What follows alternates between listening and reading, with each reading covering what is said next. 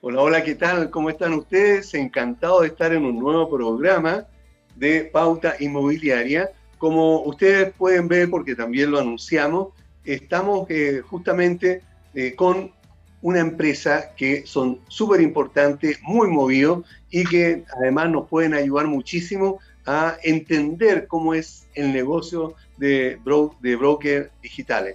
Nos acompaña Ignacio Corrales, él es director de marketing de Brokers Digitales y también Eduardo Pavés, director comercial de la empresa. Ignacio, ¿qué tal? ¿Cómo estás? Muy buenas tardes. Muy buenas tardes, Aníbal. Un placer estar acá contigo compartiendo esta tarde, hablando un poquito de este increíble mundo de la inversión inmobiliaria. Así es, vamos a conversar lo que más podamos sobre ese tema para ir aclarando un montón de dudas. Y también tenemos a Eduardo Páez, que es el director comercial de Brokers Digitales. Eduardo, encantado de tenerte en el programa. Lo mismo digo, Aníbal, muchas gracias por la invitación. Aquí encantado de venir a participar de, tu programa cuando lo requieras. Ok, muchísimas gracias. Bueno, eh, lo primero que debo preguntar es qué es y a qué se dedica, y también cuánto tiempo tiene y por qué se formó la empresa Broker Digitales. ¿Quién se tira a la piscina para contestarme? bueno, Broker Digitales, la verdad, las cosas es que eh, nos hemos ido especializando en ayudar a jóvenes y, bueno, no tan jóvenes, inversionistas y futuros inversionistas eh, que desean invertir, valga la redundancia, en departamentos para lograr que se les paguen solos no es que mágicamente los departamentos se paguen solo, uno como inversionista tiene que moverse algunas variables para lograr ese objetivo. Y para eso utilizamos nosotros nuestros workshops o minicursos inmobiliarios y lanzamientos inmobiliarios. Básicamente eso es lo que nos dedicamos, a hacer lanzamientos inmobiliarios, no sin antes hacer un workshop o minicurso que le ayuda a la gente a entender, descubrir este mundo y prepararse para aprovecharse del lanzamiento. Perfecto. Eduardo, eh, ¿en qué consisten estos cursos eh, inmobiliarios que hacen ustedes? Que son unos mini cursos. Mira, principalmente, con Ignacio cuando partimos con Brokers Digitales, que fue, contestando tu pregunta, en, mayo del, 2020, del 2020, eh, es, una, es una consecución de tres clases donde nosotros detectamos primero los errores que Ignacio y yo cometimos cuando ingresamos a este mundo inmobiliario y no queremos que la gente los vuelva a cometer, por lo tanto le enseñamos, se lo exponemos, le decimos en qué se tienen que fijar, después los preparamos en una segunda clase para ver muchas cosas de lo que tiene que ver con el ámbito financiero, cómo, cómo yo me preparo para este, para este momento, en qué me tengo que fijar, con quién saco un crédito hipotecario, todo eso lo explicamos en la segunda clase y en la tercera clase eh, hacemos lo que son los ciclos, los superciclos. Ese es el curso que dura eh, una semana, de lunes a viernes, y durante todo el proceso estamos enviando mucha, mucha, pero cuando decimos mucha, es mucha información que tiene que ir cada inversionista futuro inversionista asimilando eh, para poder llegar a concretar su, su, objetivo de invertir en una propiedad y que obviamente se le pague solo, que ese es el objetivo. Ahora, em, eh, exactamente cuáles son los servicios que ofrecen eh, ustedes en brokering eh, digitales.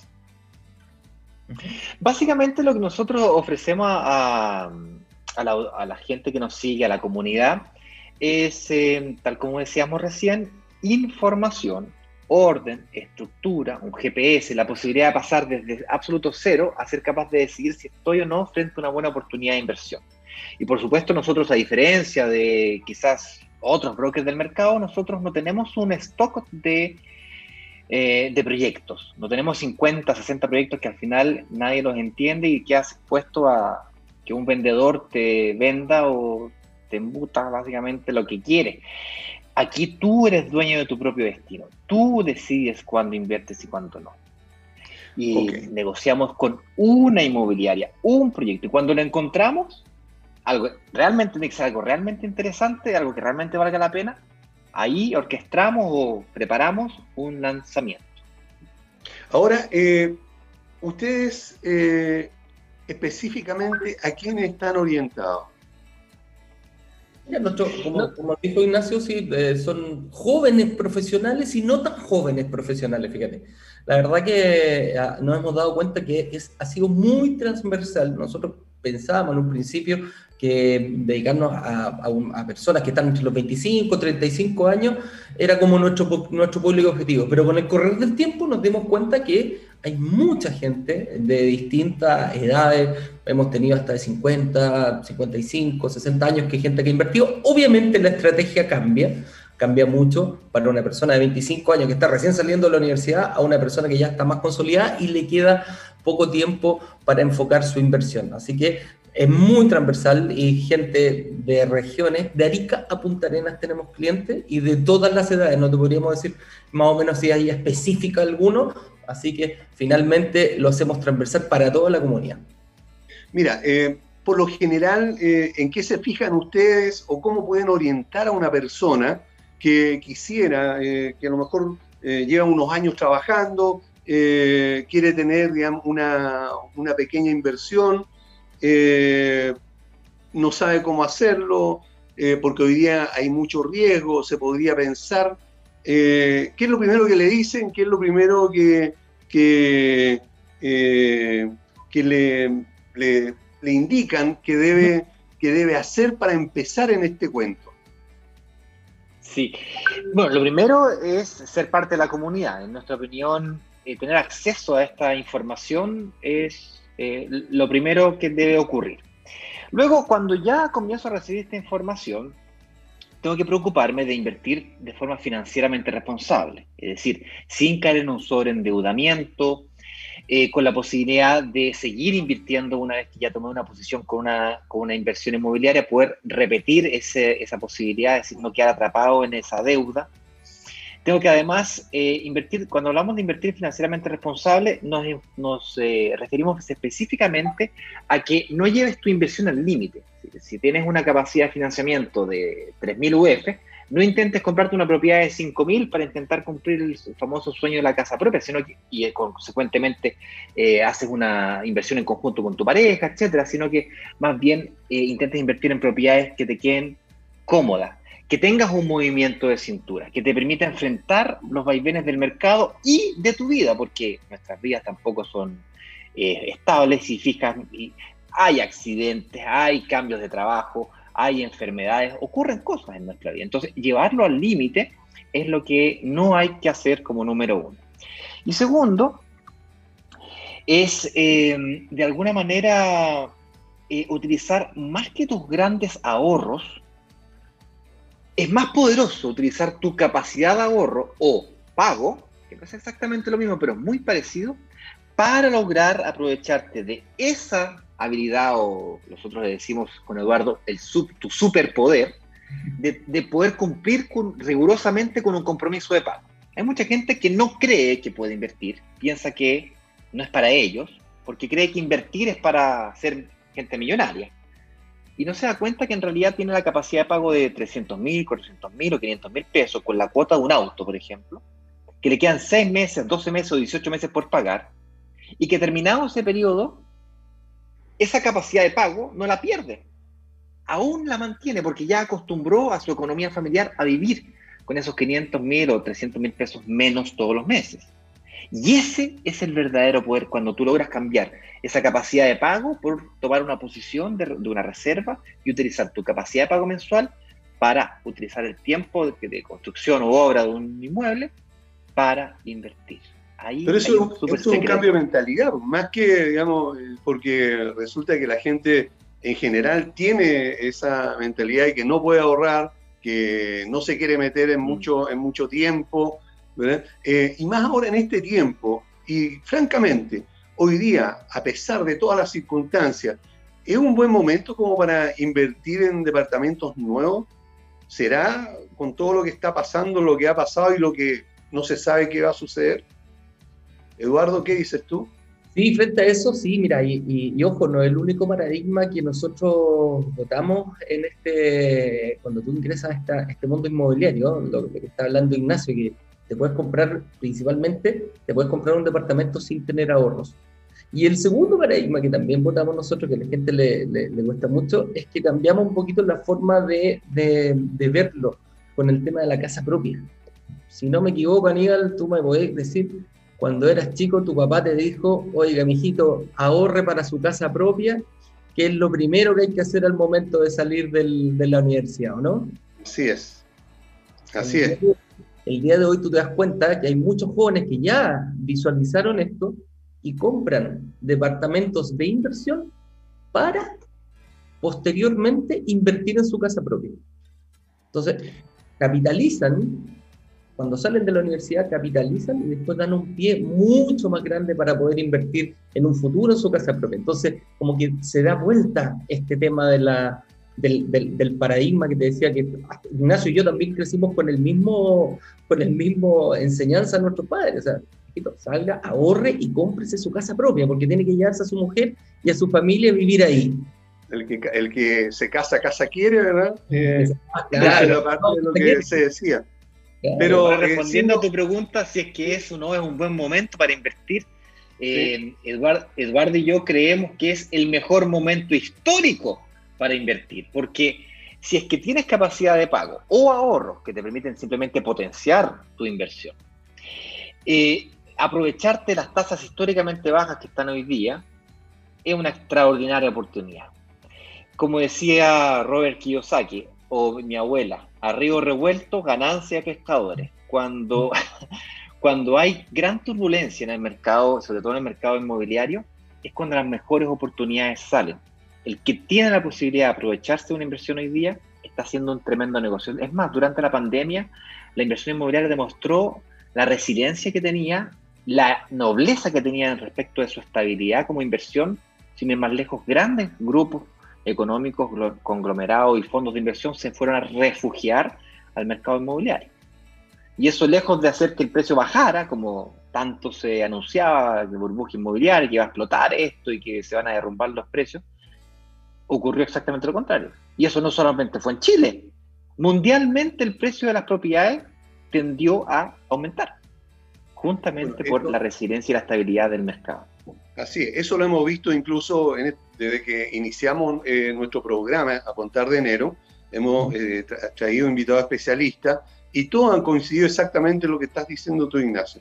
Eh, y nos han mostrado cifras, incluso de aquí mismo de Chile, digamos, de cómo han aumentado los precios en provincias, perdón, en regiones, debido justamente a que la gente está pensando en cotizar o está cotizando porque se quiere ir a provincia, a región, perdón, con esto de, eh, del teletrabajo, etcétera.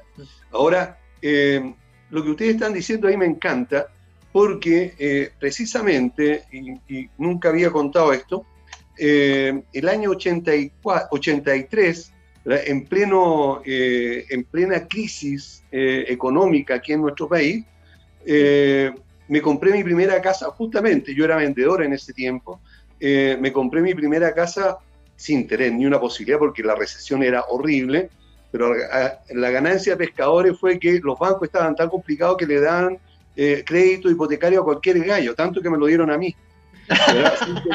imagínate.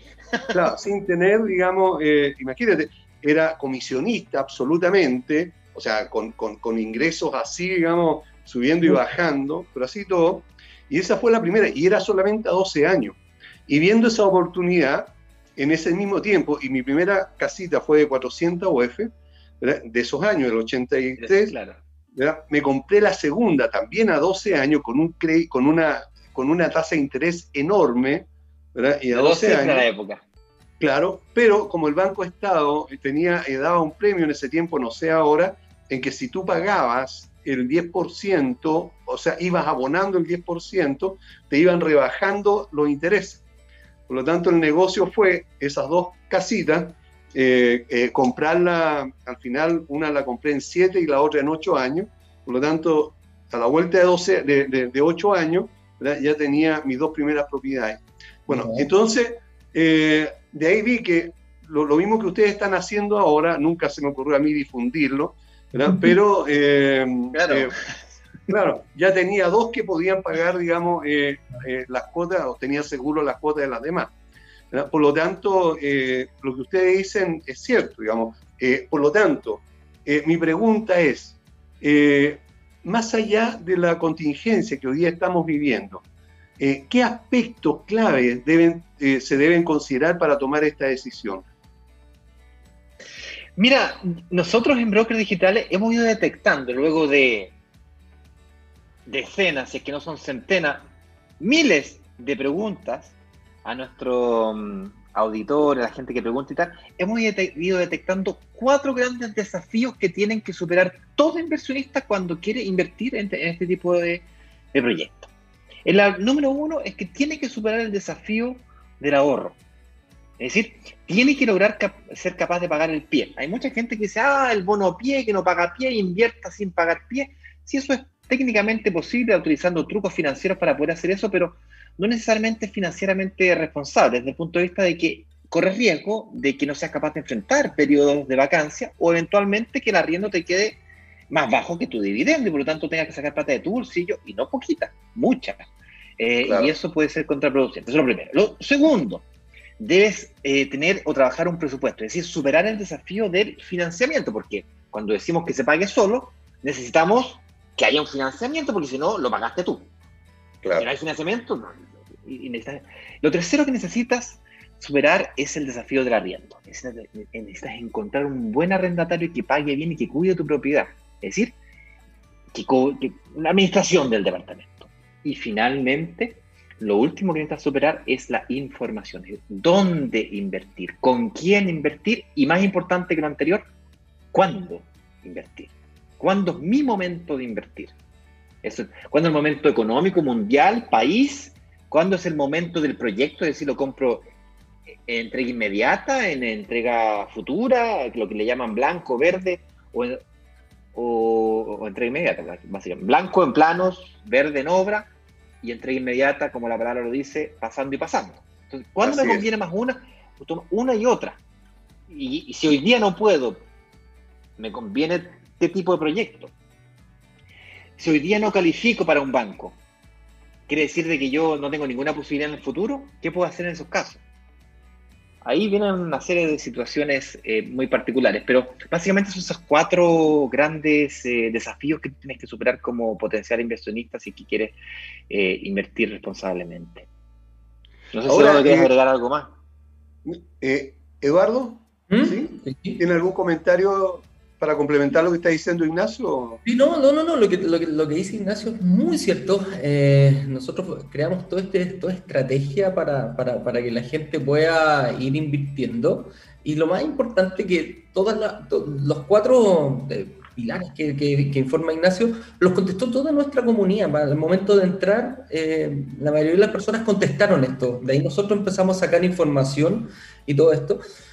Y importante más allá de eso es que cuando la gente que invierte o que se acerca a la comunidad y que participa de los workshops, aunque no califique, que es muy importante, eh, aunque no califique, la reunión que tiene con nosotros, con nuestro asesor, porque nosotros no le vendemos nada a nadie. Eso es súper... Eh, yo siempre le digo a, todas las inmobiliarias cuando me toca ir a las reuniones, nosotros lo único que tenemos de broker es el nombre. Somos un broker totalmente distinto en Chile. A ti nadie te va a llamar para decirte, oye, ven, cómprame. ¿Vas a firmar? ¿Por qué no firmas? ¿Te, te voy a tu casa? ¿Te saco yo la firma? No. Aquí la gente es libre de entrar, de, de, hacer una reserva. Y en el momento que hace la reserva hay dos caminos. Concretarla. Y si no estás capacitado, en la reunión con nuestros analistas, te vas con una estrategia clara y precisa de cómo hacerlo en un futuro. Una Ahora, Ahora, ¿cómo, ¿cómo lograr cambiar la mentalidad? Porque no todos ¿verdad? Eh, siguen los consejos de Kiyosaki, ¿verdad? sino que eh, eh, ¿cómo, lo, ¿cómo, logran que una, una persona, una persona joven, profesional o no, pero que tenga un ingreso interesante, digamos, se atreva, cambie el switch para invertir? Porque no todo el mundo tiene esa eh, tiene esa capacidad eh, de, querer arriesgarse, de querer, digamos, eh, tener una propiedad. Porque tal como me decía recién Ignacio, lo más probable es que nuestros, nuestros padres o sus padres le hayan enseñado que lo primero que hay que hacer es tener la casa propia, ¿verdad? Bueno, en, mis tiempos nos enseñaban que primero era la casa y después el auto, ¿verdad? En algunos casos mejor el auto porque el auto te, lleva, digamos, te, lo puedes tener como una herramienta de trabajo, depende. Pero estaba esa, ¿cómo, se logra, eh, eh, cómo se logra que los, los clientes o, las personas puedan cambiar ese switch, esa mentalidad? Aníbal, yo creo que en el caso del mundo inmobiliario, todo el mundo quiere invertir o todo el mundo quiere comprarse una casa. Es como, es como cuando alguien se sienta a hablar contigo sobre inversión inmobiliaria, quiere invertir. Ya, quiere, todo el mundo quiere. Sale, quieren comprarse la casa. Todo el mundo quiere. Lo que pasa es que no, no se atreven.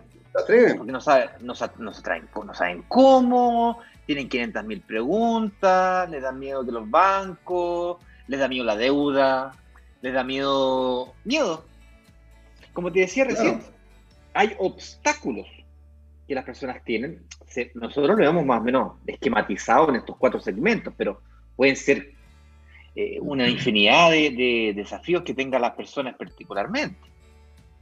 Entonces, lo que nosotros de alguna manera hemos ido creando es esta comunidad que nos juntamos todos los días a las 8.18 de la mañana y hablamos de un tema en particular, así como hoy día estamos hablando contigo, nosotros con Eduardo nos juntamos todos los días a las 8.18 de la mañana y hablamos de un tema y lo profundizamos a lo mejor de nuestra actividad y luego damos la posibilidad de preguntas. Cuando partimos en mayo del 2020, éramos Eduardo y yo y tres personas más. Mi madre, mi mujer y la mamá de Eduardo. Nadie más. Nadie más. Nadie más. Y con el tiempo, eh, eh, la búsqueda incalzable del ser humano de curiosidad, de la curiosidad del ser humano, hace que tú vayas preguntando. Y una pregunta, de, una, de la respuesta a una pregunta nace una nueva pregunta. Y así te vas, pregunta tras pregunta, pregunta tras pregunta, poquito a poquito, pasito a pasito, sin prisa pero sin pausa.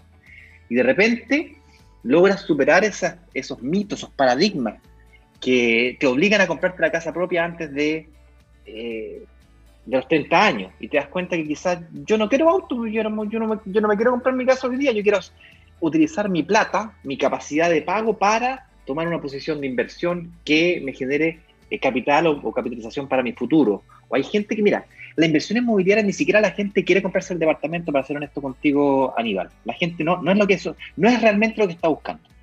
Lo que realmente está buscando, utilizando el vehículo de la, de la inversión inmobiliaria, es cumplir sueños para algunas personas lo utilizan para viajar al extranjero, pagarse sus estudios de especialización en el extranjero. Otras personas lo utilizan para vender las propiedades que, en las que tienen y luego comprarse su casa propia a los 40, 45 años al contado, sin deuda.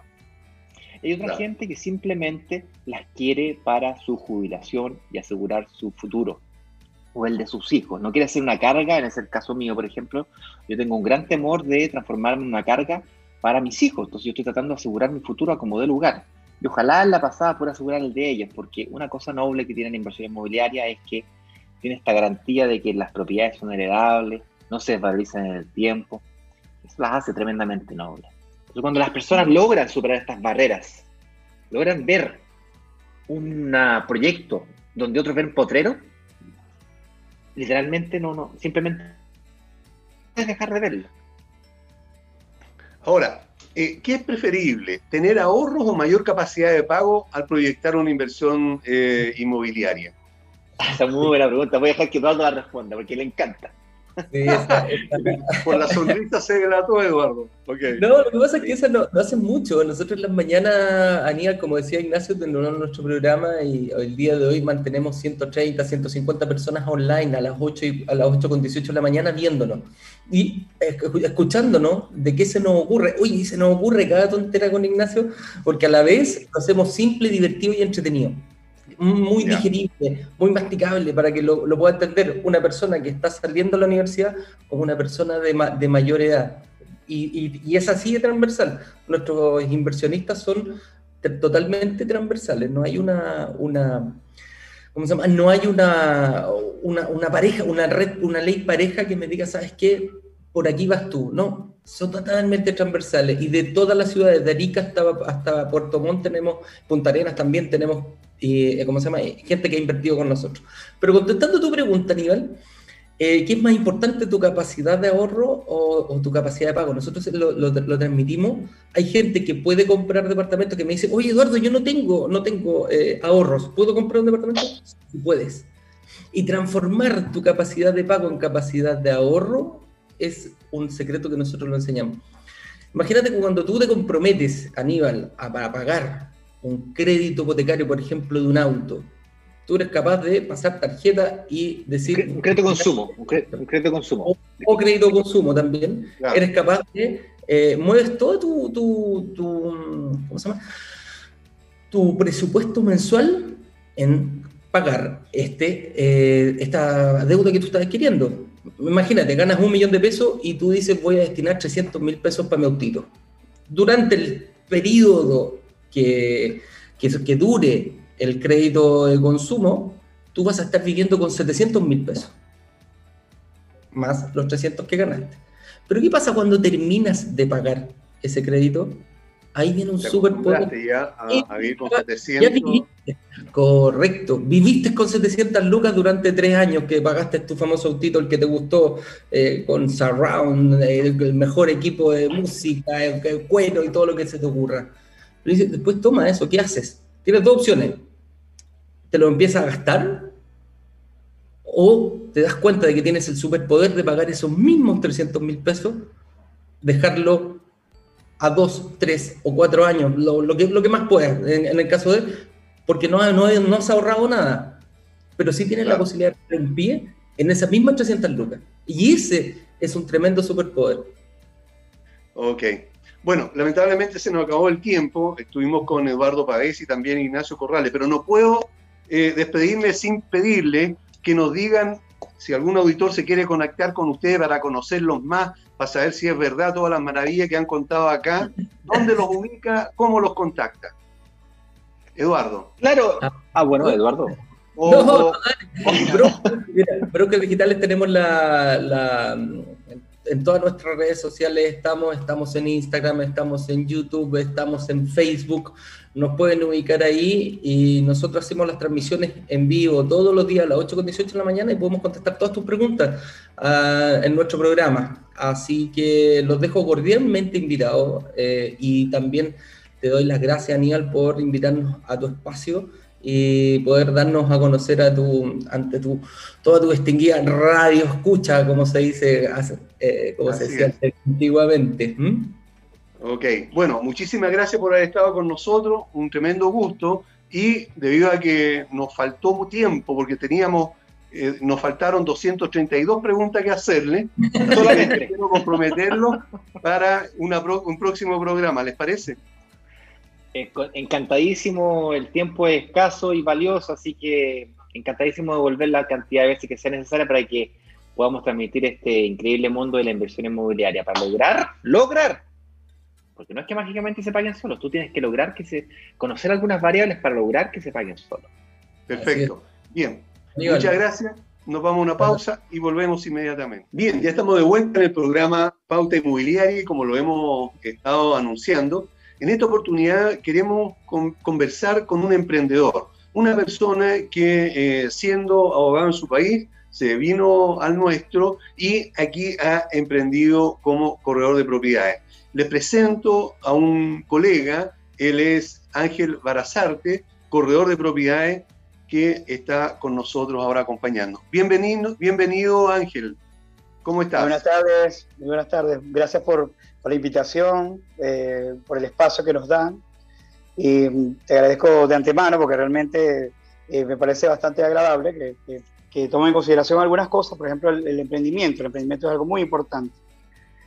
Eh, bueno, yo soy Ángel Ricardo Barazar Turbina, oriundo de Venezuela, abogado de la República de Venezuela, pero me vine para acá, para este país. mi esposa es chilena y es médico y se vino a ejercer acá en, este país. Yo me quedé un año atrás y después me vine para, se vino, me vine para acá con mis hijos, nuestros hijos. Ah, perfecto.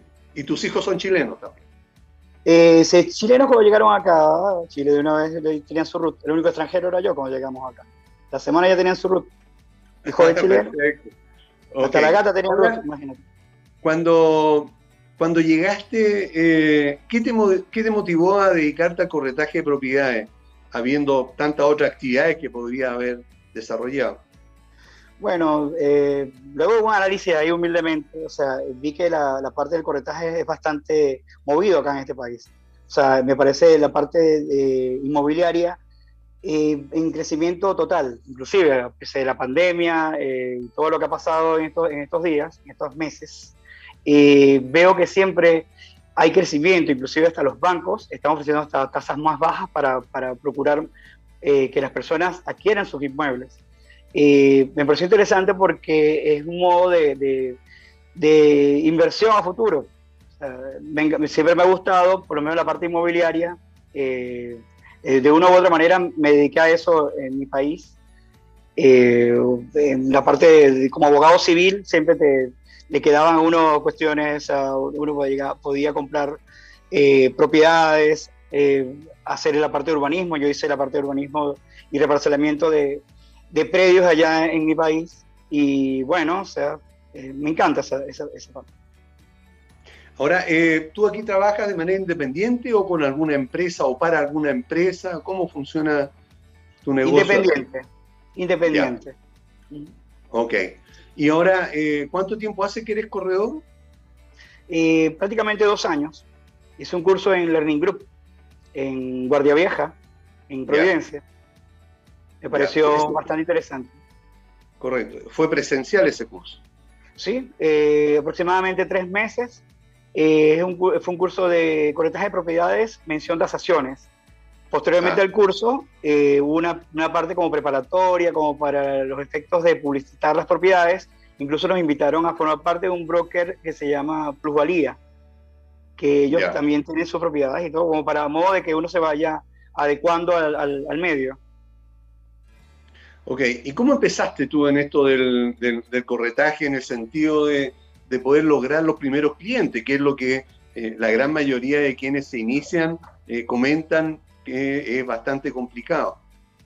¿Cómo bueno, o sea, eh, uno tiene que estar a la expectativa. Bueno, o sea, casualmente, o sea, la primera venta que hice fue de, esta manera. mi esposa, o sea, estaba comprando su primer auto y conversaciones allí, mientras estamos hablando en el concesionario, eh, conversé con una persona que estaba interesada en comprar un departamento. O sea, eh, mientras hacíamos la negociación, eso fue una cuestión bastante espectacular. Y yo llegué y empecé a buscar un departamento según las características eh, que él pedía y conseguí que me hicieran canje en dos propiedades. Y en una de esas le vendí, le vendí el departamento a ese caballero que era el vendedor de auto, bueno, no el que nos vendió el auto directamente, pero el que trabajaba también en esa misma empresa. O sea, Luego le te, te, vendieron un auto, pero tú le vendiste una propiedad. Sí, le vendí una propiedad. Sí, y luego le vendí a la esposa un departamento también. Porque ah. es como una cadena. O sea, eh, yo pienso que, que, a modo que uno vaya trabajando, eh, también el trato que tú le das al cliente, eh, ellos van, te van mencionando, quiero, tengo un amigo que hace esto, no sé, o sea, hay un corredor que, me vendió este departamento y me pareció bien. Puede ser que, eso sea un gancho. Ok, pero en tu caso fue así, o sea, tú con ellos empezaste y después cómo, cómo se fueron generando otros clientes. Como efecto cadena. Esa persona que, me vendió el departamento, o sea, que el corredor con quien hice canje, porque fíjate que, fue una cuestión de canje de propiedades, me, me presentó a otra persona que él ya no iba a dedicarse al rubro, me presentó otra persona que quería vender otro, un departamento. Entonces, ese departamento de por sí lo tengo en venta todavía, en Santo Domingo 1083, para la cuña. Eh, pero el, el, la persona que me, que me invitó a, a, esta parte, a ese, a, ese, a ese cliente, me presentó a ese cliente, ya me buscó a otro, otra persona y eso se fue sucesivamente va ¿ves? ¿Qué opinión tienes tú de los canjes? A canje, eh, explícanos qué significa, por si hay auditores eh, que eh, son solamente inversionistas, no son corredores, y, en qué consiste y cómo funciona. Bueno, el canje es una figura bastante, bastante interesante en el, en el rubro del corretaje de propiedades, porque en, en, ese, en, esa, en ese contrato hay dos partes, el, en este caso comprador y vendedor. Si tú tienes el, el la propiedad como tal, tienes al, al vendedor, eh, consigues al comprador y tienes eh, también al, al, comprador como tal. Llega otro corredor que te ofrece que tiene a un comprador para esa propiedad. Entonces tú llegas y haces el canje. El canje que quiere decir que en lugar de ganarte un 4%, que es lo que te ganarías por la venta de una propiedad, te ganarías un 2%, que sería tu parte, en este caso, en, por el ejemplo que estoy dando, sería el del el porcentaje que me otorgaría el, el vendedor a mí. Y el, y el comprador le otorgaría su 2%. O sea, cada cliente le paga a su corredor, en otras palabras. Cada cliente le paga, exactamente. Que, que, que hayan convenido. Exactamente. ¿Y eso funciona? Eh, ¿A ti te ha dado resultado? A mí me ha funcionado bastante bien. O sea, eh, o sea siempre se busca la manera de, O sea, la transparencia en todo caso. Inclusive yo estilo hacer un, una promesa de compraventa y en la promesa de compraventa se marcan los lineamientos. En las cláusulas se establece al final de que a cada parte le corresponderá el porcentaje, la cuota parte correspondiente. ¿Me explico? Sí, claro. Y por lo general, eh, aquí hay, o sea, en nuestro país hay muy buena experiencia con eso. Eh, eh, la gran mayoría de los corredores cumplen con su, eh, con su compromiso en este caso de respetar, digamos, el, cliente de la otra persona, ¿verdad? Del otro corredor. Sí, por supuesto. Correcto.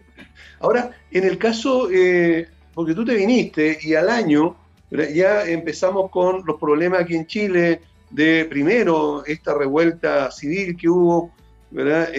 después la pandemia ¿Te ha afectado esto para vender o captar propiedades? Bueno, como a todo le ha afectado mucho. Eh, eh, bueno, eh, con respecto a esa primera venta, casualmente se dio, se trazó el pago del, por parte del banco, o sea, todo lo que es esa parte del crédito se atrasa. Y bueno, o sea, quedó como, la, la, gente quedó como con una incertidumbre total porque no sabía si invertir o no, porque muchas personas les gusta invertir. Yo tenía unas casas ofrecidas en Chicureo y ya, y, compras de contado, pero la persona dijo que no, caballero, voy a esperar que, a ver qué pasa. Y bueno, fíjate que después sucedió lo de la pandemia, o sea, eh, es lamentable, pero hay que buscar la manera de, seguir en el, rubro porque hay personas interesadas en comprar. De todas maneras, eso no, ha, no decaído, muy por el contrario lo veíamos con los invitados anteriores, eh, eh, que, estaban en que salieron hoy día en el programa, pero también eh, con otros invitados, y todos señalan exactamente lo mismo, de que hay mucho interés en, comprar, mucho interés en invertir en, el, sector inmobiliario. Ahora, se habla mucho también, o se habla siempre, de las casas o las propiedades nuevas, pero resulta que el mercado secundario, digamos, o el mercado, digamos, de las propiedades usadas, eh, de verdad que también mueve muchísimo eh, eh, los recursos aquí en, nuestro país. Se venden más propiedades usadas que nuevas en general. ¿Tú has visto eso? ¿Cómo, cómo lo, lo, notas? Bueno, yo particularmente, o sea, principalmente, mejor dicho, tengo propiedades usadas para la venta, pero como te dije anteriormente, también puedo ofrecer propiedades que estén nuevas como tal, en verde como tal, ¿ok? pero eh, es depende, depende del cliente que tú busques, porque, o sea, de la inquietud que tenga la persona. Porque hay inversiones, por ejemplo, que se buscan que, bueno, que estén en blanco, en verde, eh, o sea, se eh, aminorarían los gastos para poder adquirirla. Pero si tú quieres ya una propiedad nueva, ya en un, barrio establecido, o sea, hay muchos que se inclinan en buscar una casa que, o, una, o un departamento que esté ya en un barrio ya establecido, o sea, en una zona ya establecida, que buscar, y buscar una zona diferente, así la comuna te ofrezca todo, todo, todo lo, lo, necesario para poder vivir cómodamente. Entonces buscarían, o sea, dependiendo del cliente. Ahora, eh, tú has visto, eh, has notado que a causa de toda esta situación eh, de pandemia y, y, y, la revuelta social que existe en Chile, ¿ha afectado los valores de las propiedades? para venta o arriendo? No, la plusvalía, la plusvalía eh, siempre se ha mantenido porque los servicios todavía existen, sobre todo, o sea, todavía está el metro, todavía está el mall, todavía está el, supermercado, la farmacia y los colegios. La plusvalía se mantiene porque las propiedades acá, o sea, eh, están muy bien ubicadas y están muy bien diseñadas. Eh, lo que se pudiera, pudiera afectar es que el cliente, o sea, el posible comprador, eh, busque más, regatear un poco más el precio. Y bueno, eso es lo que uno tiene que tratar de, buscar la manera de que, de que, esa persona que vaya a comprar busque en la, buscando el precio ajustado más más o menos al precio que se está pretendiendo para el, para el cliente. Ahora, eh, ok, y esa es responsabilidad justamente del corredor, el, poder mediar y el poder eh, lograr el acuerdo al precio justo. Claro. Correcto. Eh, ¿Cuál es la opinión que tienes tú en general de, de los corredores y del rubro inmobiliario de nuestro país? ¿Cómo, ¿Cómo, lo ves tú? ¿Cómo lo comparas con tu país? ¿Cómo, eh, ¿Cómo en general te has visto envuelto en él? Bueno, mira, o sea, yo tengo una excelente experiencia en cuanto a corretaje de propiedades con corredores de propiedades acá en Chile. En Venezuela es, son figuras que se llaman inmobiliarias. Allá es inmobiliaria como tal, que se encarga de administrar, de vender. Es una sola figura, no personas particulares. Acá lo, lo bonito de acá, digámoslo así, es, es, lo dinámico. Que una persona, y más aún como estamos en esta situación de que el teletrabajo y todo eso, el, el corretaje de propiedades te da esa, esa, libertad de hacerlo. Y bueno, volviendo al tema del, del trato con los otros corredores, me parece excelente. O sea, eh, una seriedad impecable, como debe ser. Como debe ser. Correcto. Ahora, eh, ¿qué cosas crees tú que habría que mejorarle a este rubro, al rubro del corretaje de propiedades? Bueno, humildemente diría que una legislación, si fuera el caso. Sea, una legislación donde se establezcan los derechos y obligaciones de los corredores, inclusive la parte de ética, eh, y yendo a la parte a futuro, como esto va creciendo, buscar la manera de que se vayan arreglando situaciones que suceden en este medio o van a suceder, como por ejemplo lo que se van a hacer las ventas eh, online, o sea, buscar la manera de ese tipo. Regular, regular la, la, situación, aunque hasta, hasta ahora, o sea, yo veo que se maneja muy bien como en el caso tuyo, eh, precisamente para mostrar las propiedades? Si ahora volvemos otra vez a la misma situación del año pasado de no poder salir, eh, ¿cómo lo hace?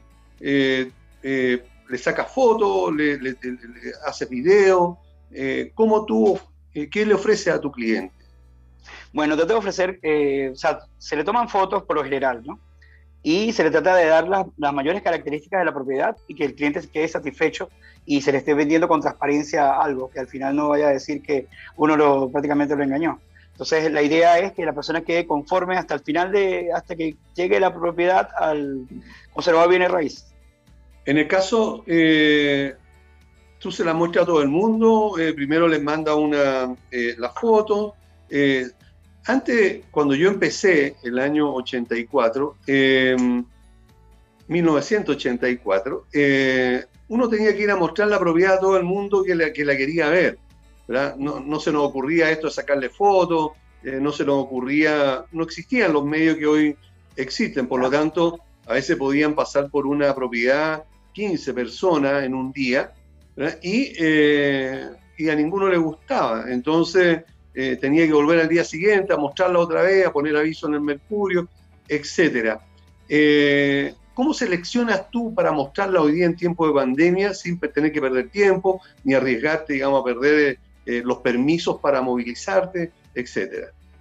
Sí, bueno, esa parte es un poquito complicada, pero yo trato de buscar clientes calificados para todo. O sea, en principio, o sea, claro, o sea, esa venta, esa venta que comenté al inicio del programa, y fue una venta, digamos que una bendición porque eso me dio la apertura a lo que estoy haciendo ahora, ¿ya? Pero, o sea, eh, trato de, de, analizar al cliente, o sea, que realmente y, realmente y sinceramente eh, quiera la propiedad. Pero como todo, o sea, siempre está el riesgo de que no les guste, siempre hay que tener una, una carta bajo la manga. Por lo menos eh, hay un departamento que tenía yo para la venta en Tucapel Jiménez, y yo lo tenía en venta, lo, lo, mostré dos veces y en la tercera oportunidad eh, no, se, no se dio la venta, pero yo tenía una persona que sinceramente lo, iba a comprar, inclusive lo compró por foto, un inversionista. Entonces yo le envié las fotos y le dije que se lo bajaba a tal precio y ya estamos por esperar nada más la escritura. O sea, eh, ah, es cuestión de, de, moverse. porque realmente para no perder ese tiempo que tú dices, porque es un tiempo muy valioso y de hecho, o sea, el, eh, uno tiene una responsabilidad con el cliente pues, de vender la propiedad lo más pronto posible, pero vendérsela a un precio justo. Pero tratar de vendérsela luego. Claro que sí. Ahora, ¿cómo ves que será el desarrollo y el futuro eh, del, del servicio de corretaje en nuestro país? ¿Cómo lo ves? Me parece excelente en cuanto a qué, en cuanto a la tecnología, o sea, en cuanto a la...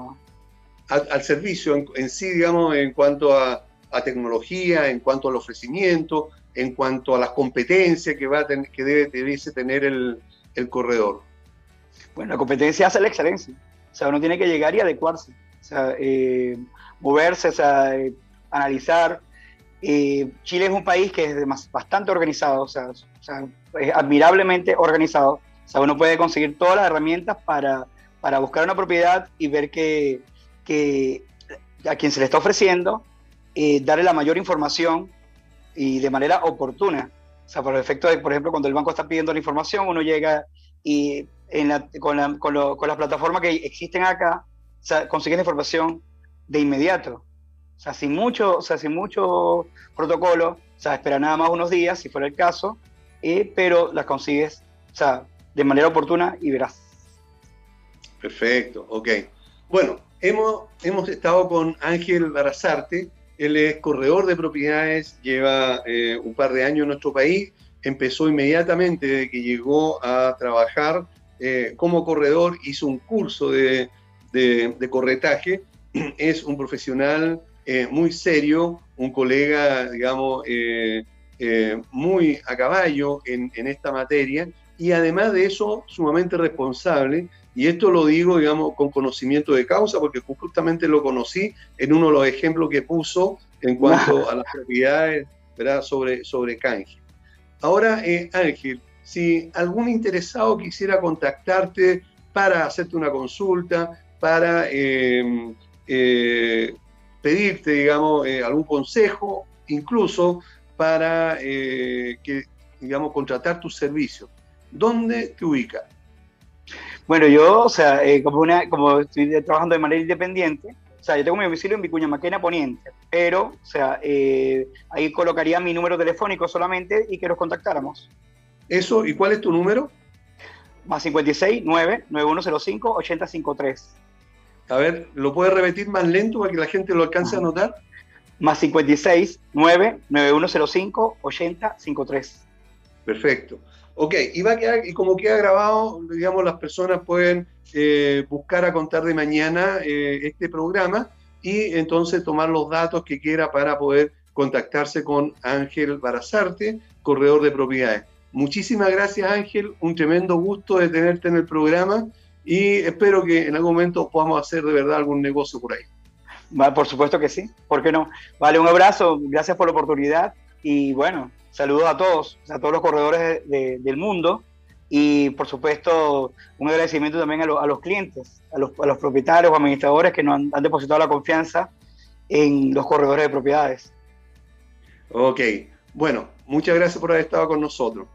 Y Gracias. Y antes de despedirnos, queremos ofrecerles a todos quienes ofrecen algún servicio a los corredores de propiedades, a los brokers, a, eh, los inversionistas de inmobiliario, que se contacten con nosotros y de esa forma podemos nosotros publicitar también su, eh, su actividad en nuestro programa y para eso nos pueden llamar o nos pueden escribir al WhatsApp más 5699 824-0438.